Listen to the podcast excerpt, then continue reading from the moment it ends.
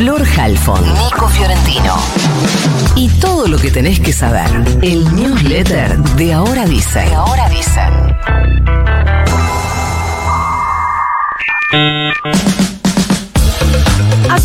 Les contaba sobre la limitación de no tener en el país datos actualizados de consumo de drogas, ¿se acuerdan? Y que se preveía una demora en los datos que suele procesar el Cedronar, que es la secretaría que se ocupa de este asunto. Bueno, por suerte se llegó a tiempo de procesar datos, pero esta vez se requirió para eso el apoyo del INDEC. ¿Qué se sabe ahora? Que el año pasado el 66% de la población consumió alcohol, el 25% tabaco, bien las dos. El 14% marihuana, yo que vos no sigo porque después aparecen otras cosas. Y el 7% tranquilizantes. Además, el 5% de las personas entre 19 y 49 años consumió cocaína alguna vez y la edad promedio de inicio fue 21 años. El alcohol y el tabaco son las drogas más usadas por los argentinos. Ustedes miran drogas, sí, son consideradas drogas. Casi 9 de cada 10 de quienes toman psicofármacos, escucha esto. Casi 9 de cada 10 personas que toman psicofármacos Sí. van a buscarlos a la farmacia con prescripción médica. O sea, evidentemente hay un universo ahí que hay que mirar. La edad promedio de inicio de consumo de cocaína, les decía 21 años, el número de personas que probaron marihuana al menos una vez en su vida. Pasó de 7,2% en 2008 Ujú. a 26,3% el año pasado. O sea, subió muchísimo la cantidad de personas, por lo menos que reconocen haber probado marihuana, porque ya sabemos cómo son las encuestas, ¿no? Pero los consumidores habituales son apenas más que el 8%. Pero estos datos comparativos hay que tomarlos con pinzas porque la encuesta de 2008, de la que yo les decía eh, todavía no se ha actualizado, no es exactamente la misma que se está difundiendo hoy, así que bueno, hay que prestar atención a estos datos que se están comparando.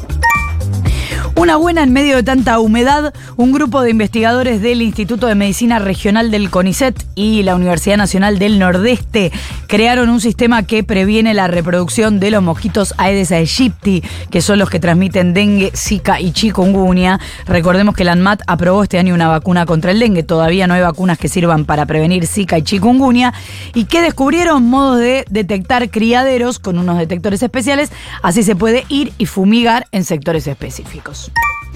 El expresidente de Estados Unidos, Donald Trump, salió de la cárcel de Atlanta, a Atlanta, en Georgia, pocos minutos después de haber ingresado y después de haber aceptado pagar los 200 mil dólares que sus abogados acordaron con la fiscalía, una ganga, las autoridades penitenciarias tomaron las huellas dactilares, una foto policial, porque Trump es acusado de 13 delitos por haber intentado interferir en el resultado de las elecciones presidenciales de 2020 en Georgia de modo ilegal.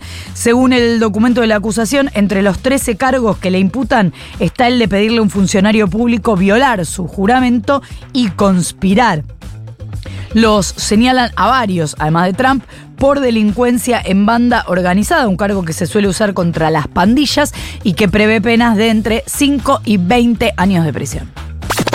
Ayer estábamos al aire cuando el presidente Alberto Fernández confirmaba que Argentina había sido aceptada, que el- la solicitud de Argentina de ingresar a los BRICS había sido eh, confirmada. Hablamos de ese foro geopolítico que componen potencias como Brasil, Rusia, la India, China y Sudáfrica. Se integra, además de la Argentina, junto a otros países, perdón, como Arabia Saudita, Egipto, Emiratos Árabes, Etiopía y la República Islámica de Irán.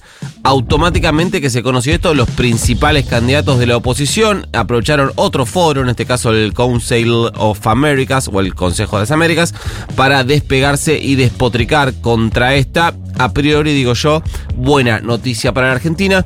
Bullrich dijo que si, eh, que si es presidenta no va a confirmar el ingreso de Argentina, digo no va a confirmar porque formalmente se activaría el primero de enero de 2024. Explicó su postura, dijo que no participaría de un foro en el que está eh, Rusia, que invade a Ucrania o donde eh, está Irán que tiene, dice, una eh, herida abierta con la Argentina a partir de ser el Estado Islámico iraní el principal sospechoso, al menos en lo que se investigó hasta ahora, del atentado eh, a la mutual judía AMIA.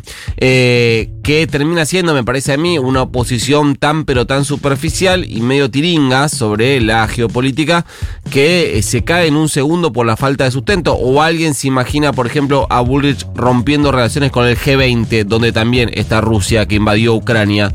O alguien se imagina a Bullrich rompiendo relaciones no sé, con Estados Unidos, que te invade un país por semana, básicamente. O alguien se imagina a Bullrich rompiendo relaciones con el Reino Unido, que mantiene una ocupación de territorio argentino, ya no solo eh, denunciado por Argentina, sino aceptado hasta dentro del marco de la ONU. Por eso eh, todo medio mucho bla bla, lo mismo que Javier Milei diciendo que él no iría, también se iría de los BRICS porque está China, que son comunistas, Rusia, que son comunistas, yo qué sé, todo medio eh, tilingo y cuando la tilinguería estaba muy activa, tuiteó Mauricio Macri, él dijo el ex presidente que el actual presidente el presidente Alberto Fernández nos compromete, leo el tuit de Macri, a en uno de sus momentos de mayor debilidad a ser parte de los BRICS mientras Rusia invade Ucrania y a ingresar nada menos que con Irán. Esto es espectacular porque él mismo como presidente participó de una cumbre de los BRICS en 2018, incluso mantuvo relaciones, em, reuniones, perdón, eh, privadas con Vladimir Putin, el, el presidente de la Federación Rusa, y no es que puede decir bueno, pero cuando yo era presidente no había invadido Ucrania. La puta, porque la invasión a Crimea, por ejemplo, de 2014, por citar solo un caso, de verdad piensa en la geopolítica como nena y jardín de infantes. Son bobos. Ideologizada. Sí, hablando de eh, candidatos en el Consejo de las Américas, pasaron por ahí los tres principales aspirantes a la presidencia.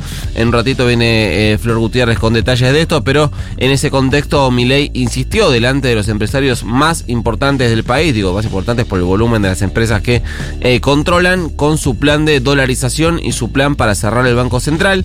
Massa se subió a esto y les habló a los bancos, o mejor iba a decir a los bancos, mejor dicho a los banqueros, eh, le dijo, mire que si cierra el Banco Central a ustedes le van a dar papelito por su deuda. Recuerden que todos los bancos tienen eh, encajes, tienen Lelix, tienen un montón de guita puesta, que, eh, puesta en el Estado argentino a través del Banco Central.